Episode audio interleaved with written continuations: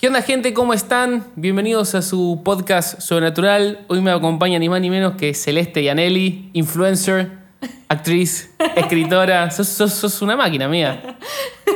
Bueno, gracias. Gracias por invitarme. Viste que es como cuando el profe en, en la clase te elogia, tipo, hay buenos trabajos, como el de Celeste, y es como que no sabes qué decir, viste que te como. eh, Gracias, bueno. profe. Sí, sí, tal cual, pero es, estás a pleno en redes, subiendo TikTok, Reels. eh, ¿cómo, ¿Cómo es estar constantemente, tipo casi como un laburo, ¿no? O sea, diariamente subiendo contenido. ¿Te estresa? ¿Cómo lo llevas? Y vos debes saber. No, sí, es. No, no niego ni confirmo, algo, algo sé. No, sí, bueno, lo que tiene es que me encanta. Eh, cuando algo te gusta, por más de que tengas que meterle de todo el 100%, lo haces y, y te gusta y lo disfrutás. Obviamente que llega un punto que a veces querés descansar, porque lo que tienen las redes son eso, es constante, es 24/7, no hay sábado y domingo. Tal cual, tal cual. Y es como, creo que lo más difícil es la cabeza, tipo, desconectar. Porque por ahí estás con tu familia en tu casa y de repente decís, bueno, ¿cómo le habrá ido al video? Y tipo, ¿entendés? Querés entrar y querés ver. Tal cual, y es como que nunca desenchufás. Eh, yo, yo es como que me quemo, tipo, cada 3, 4 meses es como que necesito, no sé, una semana de no ver nada porque... Re, porque además lo que tiene es que vos entrás y el algoritmo ya tipo te mete lo que vos querés ver. Entonces capaz entrás porque decís, "Oh, voy a ver cómo le fue, qué sé yo. Y no, ya te enganchaste vos a- a- en Instagram a ver otras cosas. Recontra, No ¿sabes? qué? Ayer me pasó que dije, ah, tengo que entrar a Facebook para hablarle a alguien. No entro a Facebook, pero le tenía que hablar a alguien que solo lo tengo ahí. Y me acuerdo patente de entrar y de repente haber perdido media hora y decir, ¿por qué entré Entrar y acá? no salir. Claro, es como un agujero negro tipo Alicia que se mete en el agujero del conejo. no, pero real es como, como una onda así. Pero bueno, algo que a mí siempre me, me flashó y quería conversar con vos es que por redes pareces una persona como muy alegre, como que transmitís tipo muy buena energía y ahora que estoy acá confirmo que es así. No, no real, tipo, es como cada cinco segundos te reís, sonreís. No, Me río mucho de todo. No, no, pero es como, no sé, como que siempre me pareciste una persona muy copada y, y nada, creo que tenés, que tenés una re historia también para, para contar y para compartir, pero yo como cholulo que soy tengo que arrancar preguntándote por algo que no tiene nada que ver con tu historia y todo, sino con la vez que actuaste en Disney. Sí. ¿Qué onda eso? Tipo, ¿cómo es ir a Disney y actuar? ¿Cómo decir a Disney a actuar? Eh, bueno, yo hice una participación, unas participaciones, unos bolos se le llama, en Disney, en VIA, en Disney Channel, y siendo una adolescente en silla de ruedas. Fue así la historia, la voy a resumir. Eh, Me copa, me copa. Me copa porque se mete en personaje. Te voy a acomodar un toque el micrófono. Story time. Em, bueno, yo empecé a subir contenido. Bueno, resumo mi historia porque capaz hay gente que no entiende nada. Ok. En 2016 me diagnosticaron leucemia. Cuando me diagnosticaron eso, empecé un tratamiento oncológico, quimio, bueno, muchas pastillas, qué sé yo. Y al mes me diagnosticaron una enfermedad en las caderas, que me llevó a usar silla de ruedas y muletas por un tiempo. ¿Cuántos años tenías ahí? Eh, cuando me diagnosticaron 14 y... Wow. Sí, 14 y 15. Tu- Estaba justo ahí. Ok. Y bueno, por mucho tiempo usé silla de ruedas y muletas y esto me llevó a hacer contenido en redes sociales. Primero sobre el cáncer para motivar a otros pacientes, que fue como el inicio, era mi objetivo nomás, ayudar a unos 5 pacientes oncológicos. Después, bueno, pasaron cosas. Digo, pero con 14 años se te prendió esa lamparita. Es muy loco, amigo. O sea, wow. Dije, bueno, voy a probar. Ahí ya tenía 15, me parece. Pero dije, bueno, me grabo atándome un pañuelo, viste, a ver qué onda. Y, y bueno, seguí hasta el día de hoy. y empecé también a hacer contenido sobre el, el tema de la silla de ruedas, viste. Yo eh, nunca había estado en silla de ruedas y como la mayoría de la sociedad nunca nos tocó estar desde ese lado, me di cuenta de un montón de injusticias, cosas que Nada que, wow, tipo cosas como, no sé, no puedo pasar por una calle porque la- no hay rampa o porque está destruida o porque alguien se puso ahí un auto. Y empecé a hablar de eso. Claro. O sea, como, como un poco de- a, a modo de descargo, pero también como de generar conciencia. Claro, de, de decir, mira, no, yo, yo hacía lo mismo que vos porque no era consciente quizás, ¿no? Qué sé yo, estacionar ahí, total, ¿quién va a pasar en silla de ruedas justo ahora? Y bueno, no, ahí estaba Celeste pasando y no poder pasar y como que te genera cosas. Y empecé a subir ese tipo de contenido. Eh, bueno, Disney, ahí conectamos. Ahí fue cuando dije, ¿qué pasaría si una adolescente en silla de ruedas estar, eh, participa, está y eh, aparece en una serie para niños, adolescentes, preadolescentes, o sea, en Disney, ¿no? Me enteré de Vía y, y sabía que iba a ser como un proyecto más inclusivo, como que iban a incluir. Y dijiste, esta es la mía. Y dije, ay, yo les voy a hablar. Les mandé un mail, eh, pasaron cinco días creo, tipo yo les dije los motivos por los cuales tendríamos que agregar un personaje en silla de ruedas y obviamente les dije estoy eh, encantadísima de ser ese personaje. Si no saben quién, cuenten conmigo, ¿no? tipo, es como cuando te autoinvitabas a un 15 o algo así, ¿no? no me molesta. No, porque además me encanta actuar. O sea, desde que soy chica me encanta actuar y fue como, wow, qué tremendo podrías hacer algo. eh, podría actuar, combinar mi sueño con algo que aporte a la sociedad, no que solamente se quede en, ay, cumplí mi sueño. No, estoy aportando en que aparezca una silla de ruedas y que después las personas que tengan que usar silla de ruedas más adelante o en la vida en general, porque yo ya no la uso, pero hay personas que sí, que no sean discriminadas por los niños, porque bueno, todo tiene un trasfondo y viene por la sociedad en general, de que yo iba en silla de ruedas en la calle y me miraban como un monstruo, como un bicho raro los nenes, ¿no? Como que te miran y que se asustan, a mí no me molestaba. Pero sé que hay gente que le puede doler. Sí, sí, y, entendible. y quizás también, eh, si bien te agarró chica, ya con 15 años, es como que uno no tiene la cabeza que con 6 años, un anito de 6 años, por ahí no, como que es... claro. No, Sí. no. Y bueno, le mandé a Disney Channel el mensaje y me contestaron. Me dijeron que casualmente ya habían pensado un personaje para esta serie con, con silla ruedas. Y. Alta casualidad. sí, lo hizo Ferdente, el personaje. Y bueno, me invitaron a hacer unas participaciones igual. Así que fui la adolescente en silla de ruedas real, ¿no? Porque el, el otro chico actuaba. Pero yo de verdad la necesitaba la silla. Así que fue increíble.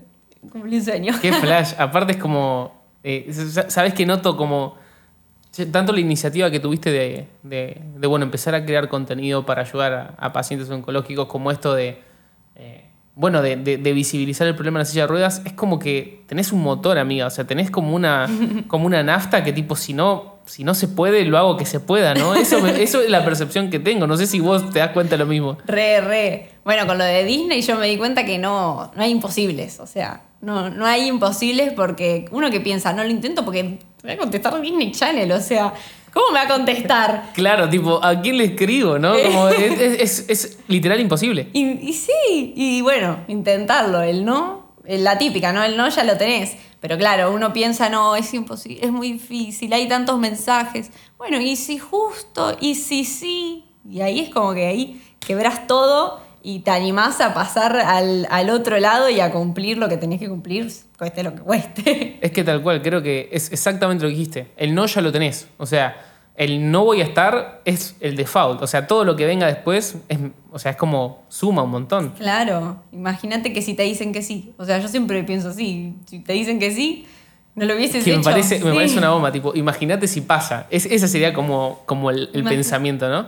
Re, bueno, a, vos te habrás pasado, por ejemplo, con el canal de YouTube o a todos nos pasa en lo que logramos alguna vez. Imagínate si no lo hubieses hecho, si no hubieses, no te hubieses animado a grabarte, a, no sé, a bailar, a cantar, lo que sea.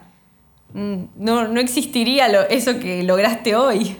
Tal cual, ¿sabes qué? me pasó a mí que, bueno, yo trabajaba en una empresa mientras hacía eh, mis primeros videos y me acuerdo que el segundo o tercer video empezaron a hacer memes míos, tipo mis compañeros de laburo, todos tenían 30 años o más. Cuando se des- descubrieron mi canal, Ay, me no. entraron a volasear, pero No. mal. Y yo llegué a mi casa como casi llorando y me acuerdo que le, le dije a Sofi, voy a cerrar todo, no quiero saber más nada. No, eh, no estábamos, que sabramos novio en ese momento y me dice, pero si a vos te gusta y está bueno, ¿por qué no seguís? Y creo que fue el segundo o tercer video, o sea, ni en mis sueños más locos hubiese pensado que terminaba acá, ¿entendés? Qué tremendo. Sí, sí, sí, y, y es como que me siento súper identificado desde ese lado y, y creo que, que la vida también va por ese lado, ¿no? Y si, y si te acepta un café, Titán invitada. El no ya lo tenés. El no lo tenés, vale para todo. Algo que me llamó también la atención es que en, un, en una entrevista dijiste, y me lo noté porque me pareció muy flashero, que encontraste como tu propósito en la Tierra, era dar esperanza, risas y amor a quienes sufren tanto esa enfermedad como creo que a quien sufre en general, ¿no? Sí. Eh, y me pareció muy loco porque, se le, porque la gente lucha años, amiga, para encontrar su propósito, ¿entendés? O sea, es como que, ¿para qué estoy acá en la Tierra? O sea, es lo que más le pega a un adolescente y, y vos lo encontraste. ¿Y Wow. cómo lo encontraste? O sea, es como, ¿cuál es el secreto, ¿entendés? ¿Cuál es el secreto? No, no estoy presionada por esta entrevista. Claro, ¿no? Preguntas fáciles le hace David. ¿eh? Ah, ¿Cuál es el secreto para la paz mundial? La próxima, anda pensando. No, bueno. eh, creo que el secreto es dejarse guiar por Dios. O sea, yo siempre dejé que sea Él. No, no me preguntes cómo, pero yo desde que soy re chiquitita, que tengo en mi corazón el sueño de ser actriz, por ejemplo, ¿no? Mm. Yo sabía que iba a pasar. No, ¿Viste cuando tenés la seguridad y no sabés cómo? O sea, no estás haciendo nada para que pase, pero tenés la seguridad que yo, yo voy a ser actriz. Lo sabía, no iba a casting, no iba a nada. Hacía teatro nomás, pero lo sabía. Y cuando, nada, se dio las cosas, Dios toca las puertas, obviamente que uno le dice que sí, y lo hace. Y, y Él te da ese sentido. Bueno, hoy en día mi sentido es, es Él, ¿no? Es Dios. El sentido de mi vida, todo, las personas, el, el amar a las personas de parte de Él.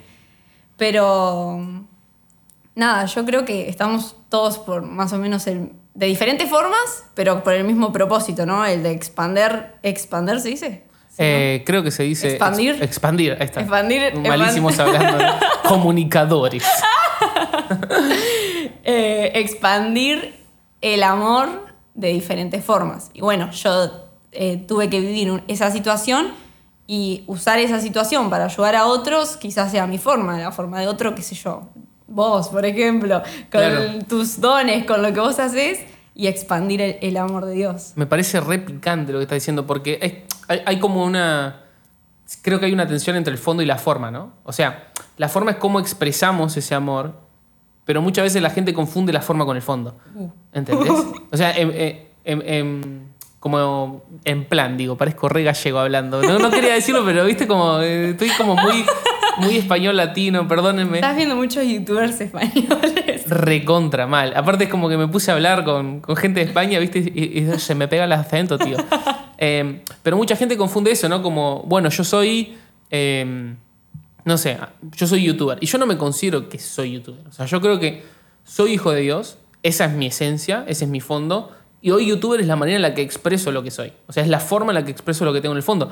Pero mañana en vez de YouTube puede terminar siendo, eh, no sé, qué sé yo, un, un rap o, o no sé, Wow. puedo, puedo tejer, ¿entendés? Claro, claro. Y, y a mí me parece muy, muy, muy groso eso que contaste porque eh, vos tenés muy en claro por qué estás haciendo lo que haces. O sea, escribís, actúas, pero no cambia tu fondo nunca, Wow. que es expandir el amor.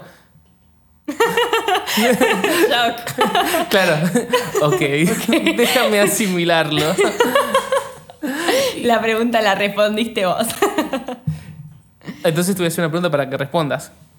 ¿Cómo, a pesar de con 14 años que te hayan diagnosticado dos enfermedades tan picantes, vos seguiste creyendo? No sé si decir que creíste en Dios, porque creo que, creo que uno cree casi siempre. Por ahí se va alejando, pero uno siempre está como, una vez que cree en Dios, conectado. Pero vos no te enojaste. O sea, es como, o por lo menos muy rápidamente cambiaste el rumbo y lo usaste como para algo positivo. Y ahora cuando hablas, eh, se nota que tenés una relación cercana con Dios y que Dios está involucrado en todo lo que haces. Y, y es muy flashero porque te tocó pasar una muy brava. O sea, ¿cómo- ¿cómo fue ese proceso? Bueno, una vez me preguntaron eh, si me había enojado con Dios por las, por, porque me diagnosticaron cáncer, ¿no? Es una enfermedad súper fuerte, súper difícil y la pasas muy feo. Eh, y bueno, yo la pasé muy feo en lo que es el, físicamente, ¿no? Un montón de dolores fuertes. Y yo digo, no me puedo enojar con Dios porque a mí nunca me prometió que en este mundo no iba a sufrir. O sea, Dios nunca me dijo, no, acá vos crees en mí y yo te, te agarro, te saco de una burbuja, te meto en un lugar en donde no sufrís. No, al contrario, te dice, en este mundo la vas a pasar feo. O sea, Claro. este mundo es así, hay maldad, hay sufrimiento, hay enfermedades, pero quédense tranquilos que yo ya lo vencí. Entonces pasarlo, pero pasarlo de su mano. Estar en, ahí en el, en el fuego, pero que esté él ahí al lado tuyo. Entonces es... Nunca me enojé.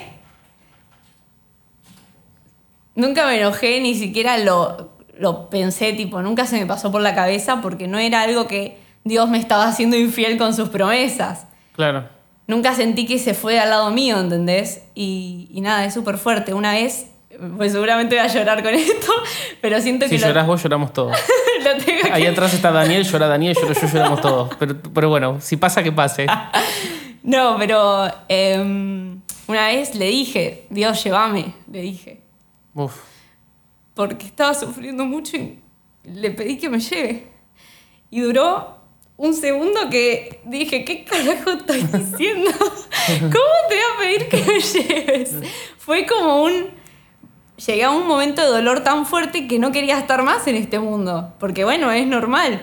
Pero al, al segundo Dios me, me- como que me hizo caer en, ¿cómo estás pidiendo eso? Imagínate cuando pase esta situación. Imagínate cuando ya termine, cuando puedas volver a hacer esto, lo otro. Aguanta un poquito más. Y, y nada, es, es hermoso, es hermoso confiar en las promesas de Dios. Qué flashero, Daniel ya está llorando ahí atrás, pero es, pero es que es, es realmente. O sea, para mí es muy loco cómo lo contás. Sobre todo porque de vuelta tenías, no sé, 15 años y, y es muy difícil. No sé, es como. Es difícil para una persona de 30, de 40. Que, y para, un, para una chica, para una nena es como que me. No sé, me parece como súper. No sé, ni, creo que ni tengo palabras para, para describir un poco lo que, lo que me pasa cuando contás esta historia y, y, vuelvo a decir, es muy loco cómo, eh, cómo lo relatás porque verdaderamente, vos decís, Dios estuvo conmigo todo el proceso. No es como que, que lo sentiste lejos ni nada. Y- y no sé, vos ya desde chiquita estabas como así de ir a la iglesia, o, sea, o relación con Dios, o en ese momento se intensificó, o sea, ¿cómo, cómo es tu historia un poco? Bueno, eh, no, yo creo en Dios, ponele desde los... O sea, siempre escuchaba hablar de Dios, ¿no? Como todos en Mm, la Argentina, no sé, la religión, el Claro. colegio, como que siempre escuchás. Eh, y creo en Dios más o menos desde los nueve años, como que casi de creer que Dios está. Pero no fue hasta, el dos, hasta la pandemia, que fue cuando me empecé a relacionar de verdad, a conocerlo de verdad yo, o sea, por mi cuenta. Siempre creí en Dios, capaz abría la Biblia, viste, en la Biblia app, una- un versículo por día y lo leía y listo. y El como- versículo del día para mantener la racha. Sí, claro, listo, cumplí. Eh, pero, pero no fue eh, hasta la pandemia que dije, eh, voy a conocer a, a la persona de Jesús. O sea, ahí fue cuando lo conocí de verdad, cuando dije, me pongo a, a leer lo que hizo, quién es. Y bueno, en todo el 2020 leí, conocí a Cristo y lo experimenté, fue tan real que desde ahí que tengo la comunión que digamos eh, el día a día, como que más ahí que yo sé que es, es mi centro, ya lo tengo Claro. como el centro de mi vida. Pero bueno, toda la vida creí en Dios y sabía que Él era mi fuerza, sabía que Él estaba, siempre supe eso y durante el tratamiento también. Em, pero lo sentí, ¿sabes qué? Con lo que decías de cómo puede ser que lo viviste así, qué sé yo, yo me doy cuenta que durante los meses de tratamiento como más fuerte, como que yo estaba cegada, no sé cómo explicarlo, pero estaba como cegada de la situación. Como que no caías, digamos. como que no me daba cuenta que era cáncer, del cáncer en el que las personas mueren. O sea, yo sentía que era un cáncer, bueno, tuve una gripe, ¿entendés? Claro, como un- no un nivel 5, un claro. nivel 1. Y no, o sea, era de cáncer, es cáncer. Y, y no, lo sentí como de, de afuera, ¿me entendés? No sé cómo explicar, pero como si estuviera chill, normal. Nunca me cuestioné tipo la muerte, nunca se me pasó por la cabeza hasta que terminé el tratamiento más fuerte. Ahí fue cuando empecé a ver y caer, wow, o sea, eh, eh, pasé por esto, o sea, lo veo en otras personas y digo, qué tremendo. Y yo admiro a las otras personas porque no, no siento que yo pasé por eso. Claro. Muy loco. No, no, no, loquísimo, loquísimo. Y igual creo que de alguna manera, eh, cu- cuando decías que no, no eras como consciente de lo que estabas pasando, creo que. Creo que en algunas cosas hasta es necesario como ese grado de inconsciencia, ¿viste? Porque si no, si sos consciente de todo lo que está pasando, por ahí como que lo sufrís el doble o el triple. A veces, no sé, por ahí por la edad o lo que sea, uno levanta la cabeza y dice, bueno, vamos. Obvio. Y sí, sí, mal. ¿Y tu familia cómo, cómo atravesó ese, ese proceso? Eh, bueno, nosotros eh, Fue como algo que nos acostumbramos de un día para el otro. Es, es así, como que estás tu vida normal, chill, deportista, al colegio, la rutina, sistema, todo, como todos, que estamos a mil. Y me empecé a sentir mal, qué sé yo, bueno, me diagnostican. Y ahí caes en el hospital y ya está, tipo, ahí empecé la misma noche que caí, 200 medicaciones, pastillas, pinchazos. Y como que en una semana ya te acostumbraste a esa vida. Y después es un proceso del día a día. Algo que nos decían los médicos todo el tiempo es eso, vivir el día a día. Porque literal que cuando sos un paciente oncológico tenés que estar atento de todo. No sé, a mí tenía 37,5 de fiebre, eh, que no es fiebre, pero ya estaba ahí y tenía que ir al hospital. Mm. Tenía que hacer un viaje de 40, 50 minutos hasta el hospital y ver si me internaban o no y volver a mi casa. Como que nos cambió la vida de un día para el otro, el, no sé, el no poder levantarme de una silla y sentarme yo sola, es como que todo el tiempo dependía de alguien. Y, y bueno, fue, fue, no, no sé si difícil, obviamente fue difícil porque nos tuvimos que adaptar en un montón de cosas a algo diferente, a una nueva vida. Claro, pero de alguna manera sentís que como, como que fue, no sé si natural, pero como que fue, ¿no? Claro, fue en un toque también, como que pasó, me acos- nos acostumbramos, siento eso, que nos acostumbramos a, no sé, a poner el brazo y que me pinchen a las quimios, algo re loco, porque yo nunca me lo hubiese imaginado y mi familia tampoco, uno siempre escucha esas cosas como de lejos, ¿viste? A tal, de tal le agarró, pero nunca Mm. Sí, de sí, que sí, me va a pasar a mí. Y, Mal. y bueno, me pasó. Y ahí en ese momento eh, arrancaste a escribir, ¿no? Que, que está eso de Sí. que escribiste en una servilleta, empezaste a... que- o sea, yo lo leí, hice mi tarea, investigué a Cele, por supuesto, sé su grupo sanguíneo. todo. Ah, re creepy, qué ¿no? miedo!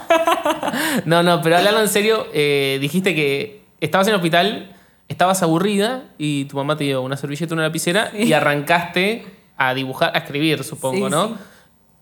¿Qué escribiste? O sea, ¿qué es lo primero que te acordás que escribiste? ¿Y por qué decidiste empezar a seguir haciéndolo? Eh, bueno, era la segunda internación, tipo, estaba re nueva en el mundo del paciente oncológico. Era todo súper nuevo, pero me aburría mucho porque, qué sé yo, yo estaba más o menos bien, no es que estaba que no podía ni moverme. Y no tenía nada que hacer porque no podía ni hacer cosas del colegio ni nada, no podía mover. Claro. Estaba enganchada con la vida todo el tiempo y nada, le digo a mi mamá, me, me aburro, qué sé yo, y me dice, toma, Celeste, escribí. Me da una servilleta del baño del hospital y una lapicera. Y empiezo a escribir, no sé, no me acuerdo exactamente qué decía la primera, pero siempre anoté como, eh, me trajeron, no sé, una porción nueva de comida o me van a dar una, una vacuna nueva. Como cosas del día a día de... Cosas del día a día, literal, tipo un diario de qué me va pasando día a día. Y después lo seguía haciendo porque pensaba, esto me va a quedar a mí en un futuro. O sea, lo voy a tener y voy a ver y voy a decir, ay, ¿te acordás cuando? Claro, como, como una manera de documentar lo que a vos te estaba claro, pasando. para mí, nunca tipo dije, voy a documentarlo para que las personas lo lean. No, no, Mm. yo para mí siempre fui así de, de escribir esas cosas, los recuerdos. Y, y bueno, así fue como escribí siete meses de quimioterapia en servilletas. ¿Siete meses? Sí, siete meses y después estuve un año y medio en pastillas, que bueno, y es más leve. No, pero digo, esos siete meses escribiendo en servilletas. Sí, sí. ¿Qué flash? O todo, a ver, a veces te escribía todos los días o a veces escribía cada, no sé, cada una semana. Siempre intentaba escribir algo nuevo. Porque bueno, lo que tiene es que te pasan cosas todo el tiempo, ¿viste? Claro. Te duele esto, te duele el otro, o tenés que ir al hospital, cosas todo el o te tiempo. traen flan. Ah, o te traen una porción extra de verduras. claro. ¿Y ese hábito de escribir a día de hoy te sigue quedando? Tipo, ¿sos una persona que escribe? Bueno, sí, con las redes eh, trato de escribir todo el tiempo, me gusta también, me di cuenta que me gusta, no es algo que Mm. pensé, nunca en mi vida leí un libro, por ejemplo, la Biblia Mirá. nomás, nunca leí El y el versículo del día. el versículo del día de la Biblia. Em, pero sí me gusta y pienso seguir escribiendo. Me gusta y me gusta hacerlo con propósito, ¿no? De vuelta, volver Claro. a eso de no escribir, no sé, una historia nomás. No, que sea una historia que, que tenga mensajes ahí y que muestren ese, ese amor y esa identidad que digamos que Dios tiene en todos lados. ¿Y ahora qué estás escribiendo? Si se puede saber. Bueno, escribí otro libro, o sea, tengo Diario de la Servilleta, que es mi experiencia ahí con el, con el cáncer y, bueno, la plaqueta, no sé si viste, pero Amo esa plaqueta, sí, me encanta. escribo yo y escribo una plaqueta dentro de la sangre. Y después escribí uno como de motivación, de cosas que hablo yo en mi Instagram, pero dije, bueno, eh, estaría bueno meterlo a- todo esto en un libro. Y ahí escribí otro, que todavía no salió. Y ahora estoy escribiendo algo como una historia, eh, pero que también, como te digo, tiene mensajes eh, adentro de un adolescente y cosas que le van pasando. Hablo mucho con adolescentes y bueno, como que tomo eso de referencia, ¿no? Lo que les pasan a ellos y poder ayudarlos de cierta forma con este libro que estoy escribiendo. Claro, tipo volcarlo como, como una historia tipo ficticia esta vez. Claro, claro. Algo re loco porque nunca lo escribí, pero me gusta. Yo creo que es- eh, también escribir es como. No, no sé si a vos te pasa. Te veo como una persona que habla mucho. no, ¿qué digo? Pero eh, cre- creo que cuando vos pones, tenés pensamientos en tu cabeza, ¿no? Y, y están ahí, pero cuando los hablas o lo escribís, es como si se hicieran reales, ¿no? Como tuviesen cuerpo. Wow. Y ahí te das cuenta de que estás pensando cualquier cosa. O, ¿Viste cuando, cuando, cuando un amigo le agarras y le decís, che, ¿sabés qué? No, deja. No, nada, nada. No Claro, nada. porque lo vas a decir y te das cuenta que no tiene sentido cuando lo decís. Y para mí como que a- algunos escriben, yo hablo mucho delante del espejo, tipo, no sé. Es muy, creo que nunca dije esto, es muy raro, pero... Fuertes declaraciones de lo de David. No, pero tipo literal, para mí hablar adelante del espejo es como que...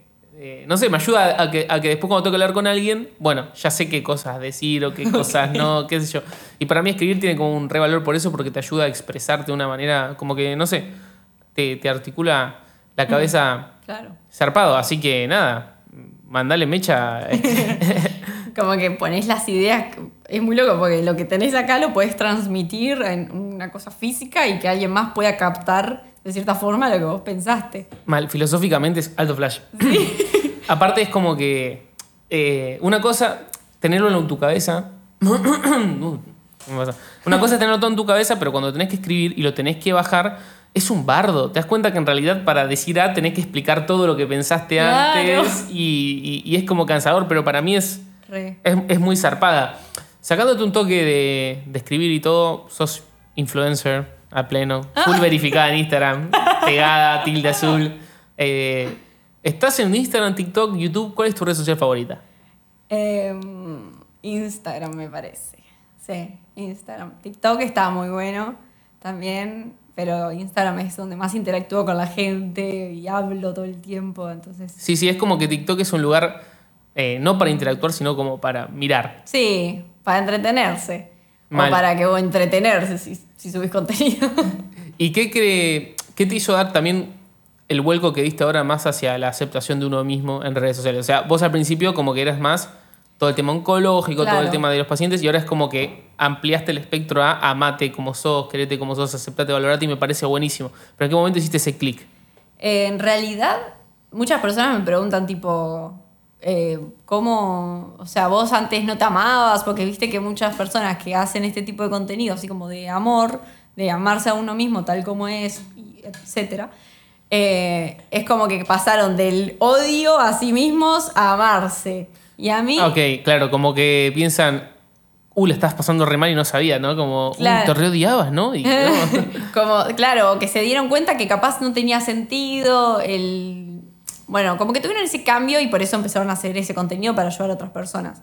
Pero a mí me pasó que no, nunca tuve eso de decir eh, tuve una baja autoestima o cosas así. Lo normal de todos, no sé, te salen granitos y te da cosa porque, porque tus amigos se burlan o cosas así. Lo normal de un adolescente. Mm. Pero no es que tuve baja autoestima como la gente con la que hablo. Yo hablo con chicas, no sé, de 12 años, 12, dije dos, 12 años que se ponen a llorar tipo por, por lo que las personas le dicen, por su cuerpo, porque no tienen el cuerpo de tal chica.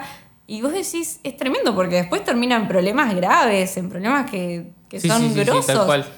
Y, y ahí fue cuando empecé a hacer ese contenido, porque me di cuenta que a mí no me molesta mostrarme como soy, que digamos. Es como, eh, no sé, mostrarme con, no sé, tengo rollitos y no me jode, ¿me entendés?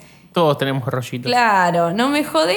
eh, ahora, quizás antes no lo hubiese hecho, porque también estaba con esa presión de que te tenés que ver perfecto en las redes sociales. Claro. Pero me di cuenta que si yo hacía eso estaba aportando a que las chicas sufran de esa forma, porque es mentira. O sea, yo puedo posar para una foto y verme de una forma, pero no es la realidad que la chica esa va a ver en su espejo. Y ahí dije, no, bueno, yo voy a ayudar. Y me di cuenta que ayuda a la gente y, y bueno, es el motor también por lo que lo hago. Hay como, hay como una red igual creciente de creadores que se enfocan mucho en, en eso. O sea, me parece súper sano porque sobre todo en Instagram, que es una red súper de apariencia y súper de... Todo tiene que ser perfecto y todo tiene que ser lindo. Sí. Como mostrar la parte real está buena, pero viste que también hay como un... Hay como dos extremos, onda. Eh, hay gente que por ahí, no sé, tiene, tiene mucho sobrepeso a nivel que ya le hace mal a la salud, ¿viste? Y dicen, bueno, aceptate como sos. Y después tenés otra gente que dice, no, no te aceptes, no pongas excusas, y tipo, tienen todos los músculos así, te dicen andar al gimnasio, ¿viste? Y como entrenar 24 horas por día. Y, siento que es o un lado o el otro, ¿no? Y como que cuesta encontrar el equilibrio a veces. Sí, eh, yo creo que, nada, bueno, las redes lo que tienen también es que es, puede opinar cualquier persona de cualquier cosa y sin filtro, ¿no? Entonces, eh, obviamente no tenemos que como promover el decir es sano esto o no es sano, eh, sino aceptar que el- yo creo que nosotros tenemos un cuerpo que, que nos da la posibilidad de disfrutar las cosas. Dios nos dio es- este templo para poder disfrutar de la vida, nos creó Él. El mismo creador de las estrellas, del cielo, del universo, de las cosas maravillosas que vemos en la creación, nos hizo. Y es como, wow, tremendo. Y por eso cuidarlo y darle lo mejor a nuestro cuerpo, lo que necesita, y ni más ni de menos, ¿no? Mm. Y, y bueno, también la parte de la empatía, de, de no juzgar al otro, criticarlo por lo que está subiendo. Bueno, esas redes son así, vos lo sabés seguramente. No, ni hablar, ni hablar. Ah, ¿Vos, vos- vos sos de recibir así hate? O sea, tu contenido me parece como súper No. sano, tipo, yo te rebanco. Es como, ¿quién- quién- no, no sé, no me imagino quién sería la persona que te hatearía, ¿entendés? No, sí, sí, me, me dicen, no, no es lo, la mayoría, pero sí me llegan comentarios eh, de hate negativos, mm, de, de todo tipo en realidad, capaz gente que ya se cansa de que hable del, del tema del cáncer, por ejemplo, y, y me pone tipo, ¿no te parece que siempre hablas de lo mismo? Y yo tipo, "Ay, no me sigas si no querés ver mi contenido. Claro, es tan fácil como tipo. Dejar dejar de es un botón nada más. Bloquear. No, ¿lo manejas así? Tipo, si tenés mucho hate, a alguien que te gedentea, ¿lo Em, bloqueas o no tanto? No, no, ah, no, yo no los bloqueo, yo quiero que me bloqueen si no les gusta mi contenido, eso digo. Ah, ok. Pero no les suelo contestar, pero cuando les contesto, les contesto con mucho amor. O sea, me ha pasado de, de personas que me vinieron a bardear y les terminé dando vida y me dijeron perdoname, qué sé yo. Terminé hablando de re bien, ¿viste? Porque capaz la persona venía cargando con un montón de cosas y vino y se descargó en tu, en tu coso. Que no lo justifico, pero yo digo, bueno, cuando me traten así, yo le voy a dar todo el amor que pueda. Y a Es- veces... tiene que ver con la empatía de la que hablabas antes. O sea, hasta con el hater tenés empatía. Es muy groso eso. Bueno, es difícil, no digo que sea fácil, por eso es no contestar al toque y en caliente como que, ay Dios, yo le, ¿sabés la cosa que le pondría? Pero no, mejor esperás tranquila, qué sé yo, pensás en Jesús, amar a tus enemigos. La y típica, ¿qué haría Jesús ¿Qué haría? en mi lugar? Lo escupiría. No, mentira. le tiraría las mesas. Pero bueno, sí, creo que con amor eh, podés solucionar un montón de cosas y muchas veces pasa eso. La persona viene con una historia, cada persona tiene una historia y capaz vos fuiste justo el chat en el que se descargó, ¿viste? Claro. Y bueno, yo le digo siempre, estoy acá para escucharte si necesitas hablar, lo que sea. Y me ha pasado de que sí, me dijeron, sí, te cuenta toda la historia, ¿viste? Pero tipo, vos te tomás el tiempo de leer los comentarios, todo. Sí, sí, obvio. Sé que no llego a todos, o sea, tengo un montón sin leer y lo sé, pero cuando los leo, les dedico el tiempo. O sea, hablo con las personas, mínimo con pers- todos los días hablo con personas. Y, y le dedico el tiempo de decirles lo valiosas que son, de cuánto Dios las ama, del propósito que tienen, de que los escucho si quieren hablarme simplemente, porque mucha gente no tiene quien, quien lo escuche. Y bueno, así, darles la importancia en hechos. me- es muy loco. Yo sabes que lo, lo manejo diferente. Creo que tu forma es mejor. Pero yo en general es como que tipo ignoro los comentarios o trato de no leerlos. Pero aparte YouTube es distinto a Instagram. Como que en YouTube Ah, bueno, no vos decís en YouTube. Sí, o sea, en general donde te mueves, vos te mueves más en Instagram Claro, que en yo YouTube. en YouTube no tanto ya. Claro. No, no, sí, pero en YouTube es muy anónimo y es como que siempre que entro termino. Entonces, Sí, tipo, sí, se, me, se me entra a acelerar el corazón como medio de ansiedad, ¿viste? Digo, ¿para qué me voy Es a comer diferente. este viaje? Sí, sí, es re diferente. Mm, Además, eh, no puedes hablar por privado ahí, ¿no? Tal cual, tal cual. O sea, la gente no tiene perfil privado y, y lamentablemente es como que los, los comentarios, para mí es como sentarte, no sé, vas a una fiesta y la gente te dice buen día, buen día, buen día, ¡boom! Y te meten un cachetazo. Uh. Por más que te saludaron 100 personas, tipo, vas a llegar a tu casa y vas a contar, ¿sabes que un chabón me pegó? O sea, como que te queda lo malo, ¿visto? Sí. Entonces como que, no sé, no, no suelo leerlos demasiado, pero sé que debería porque también ahí es como que, o sea, tenés un montón de oro, gente que te dice cosas re lindas, gente que te tira buenos comentarios y buenas ideas también, ¿no? Sí, sí. Bueno, pero eh, es verdad que un comentario malo que te, te está criticando algo te tira abajo de una forma que vos decís, no sé, tengo miles re buenos. Pero este me dice esto y yo ya te, te estás... ¿Será que tiene razón? Yo me llegué a preguntar, tipo, ¿será que tiene razón lo que dice? Y le pregunto a mis amigos, cosas así. Claro. Che, ¿qué opinás? Ah. No, es que la gente no, no sé si toma dimensión de eso, pero un mal comentario te puede dejar carburando un día entero, Sí, sí. tipo, todo el día pensando en eso. Eh, hay una, una historia re bizarra, no sé si la, la- la puse en una historia de Instagram hace un, un tiempo. Un chico me escribió que era como un falso profeta, no sé qué, y que deje de dar malas enseñanzas a la gente Ah, sí, porque que- me iba a encontrar y me iba a, a- así que no lo escrache y me re amenazó y al mes me dice, disculpa, no, no, no eras vos, era otro que estaba engañando a los creyentes. Y viste, y yo te, te prometo que entré al perfil del loco, a ver si vivía dónde, porque tenía, me dio miedo, ¿viste? Es como, y, y la gente no sé si toma, toma dimensión No, de no, eso. No, se dan cuenta, piensan que no podemos leer los, los mensajes. Sí, sí, o que, no sé, como, no sé qué piensan, la verdad, pero crean que, que- que son cosas que afectan. Sí, somos personas. Somos personas. Celeste y Anel. Lo de David es una persona, lo conocí. Es real. Existo, no soy un bot. Hablando de vos, a nada que ver, pero ¿cómo es tu proceso creativo? Me llama mucho la atención porque te- es como tenés buenas ideas para hacer reel, pero después también metes post, haces buenas interacciones en las historias. ¿Cómo es tipo? ¿Te levantás en la mañana y decís hoy voy a hacer esto? ¿Tenés un calendario? ¿Cómo laburás? Eh, en realidad trato de todos los días eh, estar como en esa interacción, el ida y vuelta, el subir historias. A veces pasa que no tengo planeado subir nada y qué sé yo, viste, pasa algo y lo capturaste justo o te viene una idea a la cabeza, así de la nada y lo haces.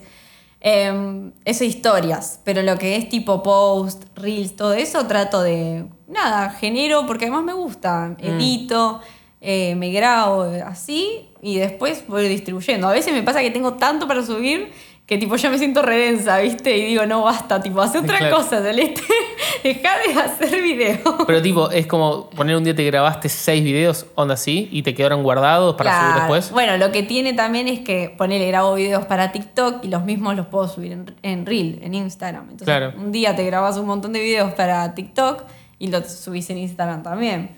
Y bueno, podés hacer un montón de cosas. así. No, pero me parece re piola esa, esa manera de laburar porque es como que trabajás más por lotes. Como, bueno, hoy grabo cinco videos y, y después me voy tomando el tiempo de subirlos. Claro, los vas editando. A veces igual me pasa que tengo planeado hacer algo, no sé, hoy escribo, ¿viste?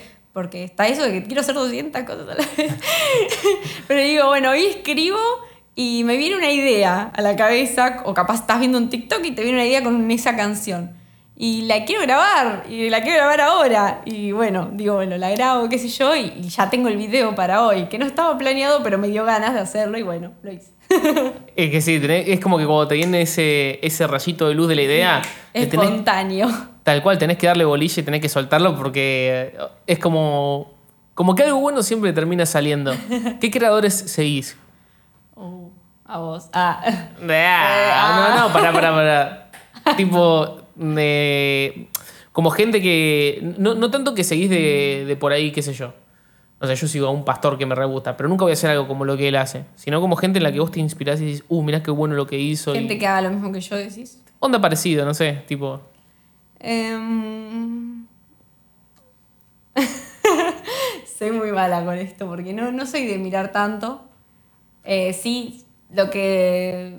Bueno, lo que sigo son muchas eh, diferentes iglesias, tipo, de diferentes Mm. lugares y páginas así. Una que sigas, tipo, tirar, tirar un nombre, tiramos el chivo. Si quieren, si quieren sponsorear, después les dejo acá el. Eh, Vibra PD. Eh, presencia de Dios, bueno, es, es donde voy. Y, y me gusta seguir esas páginas y esas personas referentes que sabes que van a soltarte vida en Instagram. O sea, decir, capaz vas a Instagram y terminás recibiendo de Dios. Me gusta seguir esas cosas. No sigo mucho, de verdad que no, no miro mucho eh, así contenido como el que hago yo. De verdad. Wow. No, no, pero qué interesante porque es como que no, no ves. O sea, obvio que te pasas el tiempo y te entretenés, pero lo ves como un lugar para nutrirte también. Como, Claro, trato de no, de, de no tardar tanto tiempo en las redes, porque sé que si entras, viste que decir cinco minutos, media hora, una hora. Así que prefiero no, y no sé, mirar tipo las historias de mis amigos nada más, y listo. Y bueno, TikTok, TikTok sí te, te No, quedas. Yo creo que TikTok es. eh, no sé qué tiene ese algoritmo. tipo, debe tener cámaras en todos lados porque es como. Te prometo que a mí me han llegado a leer el pensamiento. O sea, muy loco. Cosas que jamás le dije a alguien que quería ver me aparecen. Ay. Tipo, miedo. ¿Sabes qué me pasó? Estaba en, en Instagram y yo me quería cortar el pelo. Tampoco tengo tanto pelo, pero quería cortarme un corte piola. Entro a un perfil, miro y como que le hago zoom a una foto y digo, oh, qué buen corte, digo, ¿viste? Entro a TikTok tres pasos para hacerte este corte. Y era el mismo corte. Y yo digo, no puede ser estos muchachos. Es como, tipo, un segundo tardaron en procesar toda esa información. Y sí son, son una- un agujero negro que te metes y no salís más. Pero qué adictivo, sí, qué bueno que está. Sí, bueno, viste que se llama TikTok. Por TikTok, tipo, pasa el tiempo y no te das cuenta, TikTok, del reloj. No sabía que se llamaba así. ¿Está chequeado que se llama así por eso? No, no, digo, es una teoría. Es una muy buena teoría. Ahora que lo decís, tiene muchísimo sentido. Yo, yo de verdad paso mucho más tiempo en TikTok ahora que, que en Instagram. O sea, me salió mal la jugada, porque yo lo que hice en Instagram es, eh, seguía como a 700 personas y viste esos días que a veces, no sé, te aparece el video de alguien que te motiva, como de cumple tus metas, vamos, viste, esas cosas. Y decía, Y, y tiene el rollo ahí, tipo. Claro, te aparece uno de Itiel. Estás perdiendo el tiempo en redes. Escucha lo que te digo, joven. Lo, lo imito muy bien, pero. eh, y, y tipo decía como. El ser humano no puede como relacionarse con más de 140 personas, creo, poner algo así. Uy, vos seguías a 700. Claro, yo decía 700 y digo, estoy mal. Entonces agarro y entro a eliminar todos hasta que me llegue justo ese número, 140, ¿viste? Entonces, es re aburrido mi. Tipo, entro y son todos los días. Aparte, viste que tus amigos siempre suben la misma historia. Como todos los días, el que vive en departamento siempre es la foto del ascensor. Todos los días, nunca hay nada nuevo. Entonces, como que medio, medio me aburro. Pero después agarro y entro a seguir a, no sé, Luisito Comunica, que un día está en Dubái, al otro día está en Mar de las Pampas. Y te sube 50 historias y, y, y de ahí pierdo mucho más tiempo. Claro, claro, sí. Bueno, lo bueno es que de cierta forma puedes decir, bueno, basta. Tipo, sacás la historia y listo. Pero TikTok, no, tipo, TikTok es como. ay, ves y ves y no paras. Y siempre tenés la sensación de que lo que viene va a estar mejor. Sí, o que, bueno, en esta termino. Tipo, este es el último video. Y deslizas y. Ay, te enganchas. ¿Sabes qué me da la re bronca TikTok? Que estoy, estoy como sanando ahora. Pero ¿sabes qué me da bronca? Que tipo, hay cosas que están muy buenas. Viste que a veces te aparece un tutorial como tres páginas que te van a ayudar, no sé qué. Y vos lo ves y decís, qué bueno esto. Pero no lo anotaste, no guardaste el video y no te sirvió de nada. Y me pasa todos los días de ver cuatro o cinco tutoriales que me vuelan la cabeza y que no, Sí, sí. y que no termino haciendo nada. Y, y me da bronca, no lo puedo guardar como en una lista, nada, pero... pero o sea, lo, lo podés guardar. no, le puedo dar like y queda guardado. Lo puedo guardar Lo en... podés guardar. De verdad. Uy, me siento un abuelo. ¿Vos sabías, Dani, que se puede. Soy un abuelo. No, no, lo podés guardar también. Ah, claro, descargar ya sabía que se podía descargar. Jefe, eh, sí, obvio. pero, eh, se, hace, se hace el canchero más abuelo que yo, ¿eh? No, lo podés guardar, de verdad. Y tipo, te aparecen todos guardados, los videos, los audios. Tengo una muy buena pregunta que se me acaba de ocurrir. O sea, hablemos un poco también de la parte recién negativa de las redes sociales y de pasar mucho tiempo y, ¿no? y de cómo. Y a la vez trabajamos de crear contenido para esos lugares. ¿Cómo manejas tipo esa tensión entre. eh, bueno, quiero salir un poco de las redes, pero también hago cosas que sé que la gente se va a quedar. ¿Cómo? ¿Qué onda Ay, eso? Es, es re difícil porque aparte las redes eh, como que te, mm, te exigen eso, que estés todos los días, que todo es el verdad, tiempo. que no, creas, puedes- pero es alcance. No podés irte de vacaciones, ¿entendés? Claro. No, va- te va- es más, te vas de vacaciones y querés grabar más cosas porque tenés unos paisajes re lindos. Pero mm, no puedes descansar y, y está eso de- del, ah, del control propio, ¿no? El, el dominio de decir, bueno, tengo que, no sé, ponerme horarios, que bueno, no lo, no lo hago, pero... La intención está, me pasa igual. Tengo que hacerlo, ya va a pasar. Ya va a pasar, que me aparezca un TikTok que me diga cómo. Em, pero mm, no, es, es re difícil porque, ¿sabes? A mí me pasa, por ejemplo, que yo sé que mi contenido le ayuda a un montón de personas. Que tengo un montón de vidas a quienes hablarles eh, y compartirles vida. y, y no puedo dejar de hacerlo. ¿Qué sé yo? Puedo dejar de hacerlo una semana y desconectarme totalmente. Pero sentís una responsabilidad de estar. Claro, siento esa responsabilidad de que sé que a mucha gente le, el, el contenido que hago le ayuda de verdad, día a día. Y obviamente que no, no soy culpable si no lo hago más y le pasa a esa persona. Pero siento que lo quiero hacer por eso. Sí, también es como que sabés que si, que si no te miran a vos van a ver a alguien más. Eh, bueno, no sé. O sea, lo digo como en el sentido de, si, si a mí me pasa que yo creo que mi contenido está bueno, que te deja algo, y sé que por ahí si no ves a mí vas a ver un chabón que por ahí no te va a dejar nada o te puede llegar a hacer mal. Ah, Eh, ah, ok. ¿Entendés? Sí, sí, entendí. tipo, sin tirar la esquina a nadie. Es como, lo, veo así. Tipo, la gente igual va a estar en redes, haga o yo no haga contenido. Claro, obvio, sí, sí, entendí. Es como que prefiero que si en su feed va a aparecer, en su feed se dice, no. Sí, sí, se feed. ¿Sí? El, el inicio, tipo, donde ves. Sí, el inicio. Ah, bueno. O creo que le dicen feed también. Bueno, ahí, en el lugar ese de Instagram, eh, prefiero, como decís vos, que si todos los días van a estar ahí, que al menos vean algo de mi contenido que le aporte, porque si me siguen es porque en algún momento algo les aporté. Y seguir haciéndolo diariamente, que sigan viendo esa foto de decir, mira, vas a ver en esta red social ahora, en los 15 minutos que pases, vas a ver un montón de cuerpos que quizás creas que son reales, pero mira, la posta es esta. Entonces, como hacer ese clic en la mente y mostrar la posta de, las redes. Bueno, uno de los contenidos, ¿no? Otra cosa puede ser, no sé, motivación, de dejar el celular y ponerte a estudiar. Claro, tal cual. Eh, un- una de las últimas preguntas que te hago es, eh, en, en ese proceso creativo, tanto ahora que estás escribiendo como que haces videos y demás, ¿cómo lo metes a Dios en el medio? O sea, eh, viste que por ahí hay gente que escribe algo y le dice, bueno, Dios, esto es lo que dice, le pones un sello, y hay gente que por ahí mientras lo está haciendo le dice, lo mete en el medio, ¿no? Como... bueno, yo antes. Ah. Ok, an- antes de arrancar, una llamada, jefe. Escúchame, ¿qué hacemos? Juan? Eh, no, bueno, sí. Eh, en la teoría, te digo, la idea y a lo que apunto siempre es estar en comunión constante con Dios. O sea, ser eh, consciente de lo real que es Él y de lo real que es su presencia y de que está literalmente todo el tiempo escuchando y trabajando en nosotros. Eh, entonces, a partir de esa comunión nos- no haría como que ni falta de, de decir, no sé, Dios, ¿aprobás esto? No, porque yo quiero que Él lo haga, ¿entendés? Me explico. Entonces, antes de Como arrancar... una co-creación, tipo, escriben juntos, están juntos, ¿no? Claro, que esté todo el tiempo acá. Está, es así, un ida y vuelta todo el tiempo. Y antes de hacer lo que sea, eh, Dios te lo entrego. Tomá, es tuyo, lo escribís vos, que sean tus palabras. Antes de una entrevista, antes de cualquier cosa, habla vos. No quiero Wow. nada de mí, no quiero nada de mis palabras, de, de mi opinión, de mi vista. Que seas vos, que te expreses vos. Porque soy administradora de tu reino y nada más, y, y de tu amor. Y quiero eso, que, que te expreses. Y en el, en el mientras tanto también, o sea, Dios, esto, esto, dame una palabra, dame un video, dame una imagen, dame... Mm. Y te va guiando y te va mostrando lo que tenés que hacer, a quién hablarle y, y es hermoso. Mal, mal. Es como que eh, también de alguna manera uno eh, siempre está expresando un poco lo que es o lo que consume de alguna manera. Uf, sí, re.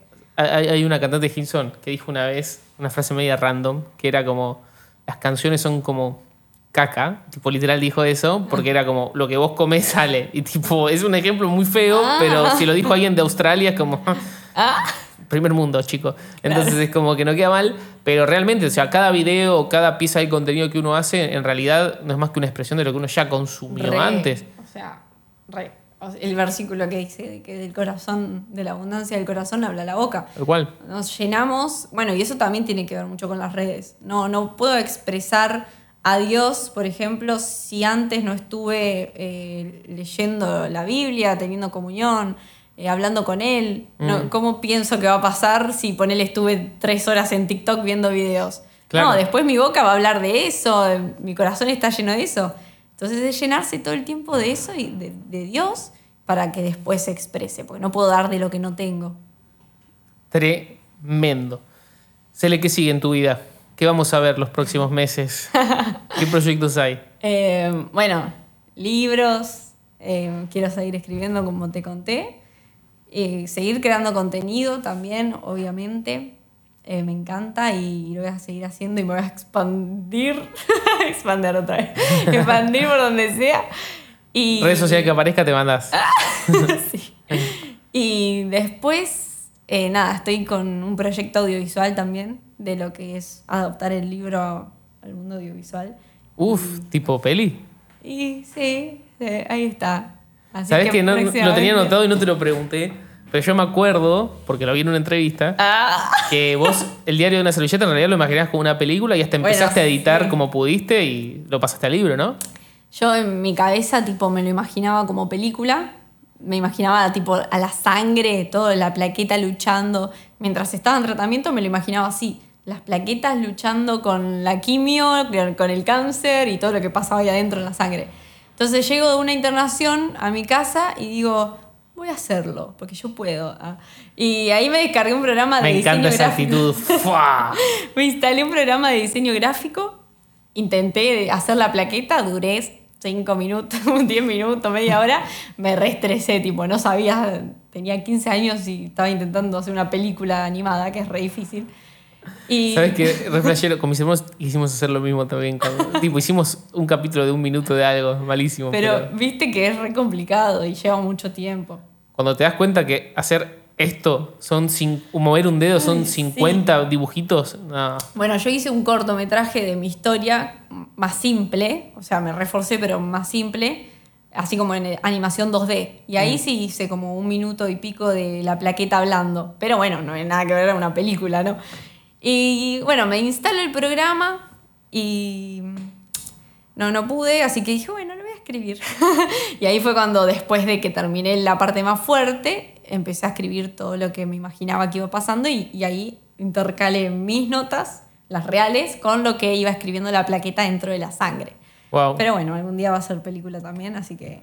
No, pero no, algún día no, dijiste que está el proyecto ahí, tipo, pero lo, lo dirigís, lo actuás vos, ¿qué onda eso? Contame algo, dale. Bueno, bueno sí, eh, mi idea es eh, ser quien lo interprete. O sea, imagínate un proyecto en donde la paciente oncológica que estuvo en la cama sufriendo es ahora quien está cumpliendo su sueño ahí en la pantalla eh, y, e interpreta... eh, Teléfono, tío Netflix. ¿Qué estás haciendo, Rey? interpretando esa, esa misma situación y como demostrando en hechos lo real eh, que es esto del mensaje de motivación que yo doy, pero mostrarlo en hechos, o sea, literal, porque sería demostrarlo, no solamente luchar que vas a poder, qué sé yo, no, mostrarte que yo estoy acá, que mirá, que vale la pena, que, bueno, eso en, en un, un proyecto de esa dimensión. Qué zarpado, mal. sí. Bueno, genial, gracias por venir. Fue un gusto charlar, conocer con vos. Sos muy copada eh, y quedé re flashada con, con todo lo que hablamos. Así que nada, gracias por venir, en serio. Bueno, gracias por invitar. ¿La pasaste bien? Sí, re, pará, yo quiero decir algo re loco. Me- porque me imagino cuando subas esto y digo, wow, qué loco, porque yo veía tus videos cuando era más chica y hace unos años, pues, cuando era más chica. Pero digo, es muy loco cómo Dios une a las personas y cómo Él proyecta y hace cosas y, y muestra caminos. Es re loco, porque yo te veía a vos y ahora digo, estoy acá en el canal de Él. Flash, es como wow. Ah, ahora me siento wow, ¿no? No, no, pero es que, tipo, no sé, eh, me, eh, me emociona, no sabía que me veías. Sí, yo te veía cuando, no sé, hace mucho, o sea, cuando empezaste, eh, te veía los videos, todo. Eras como mi acompañamiento cristiano. Qué loco. Nada, listo. Ya está. O sea, tipo, señor, llévame, me puedo ir. O sea, he cumplido mi propósito. El propósito de la Tierra. Nada, muy groso. De verdad, gracias por venir, Cele. Gracias. Che, qué buen capítulo que quedó. Ay, me re gustó.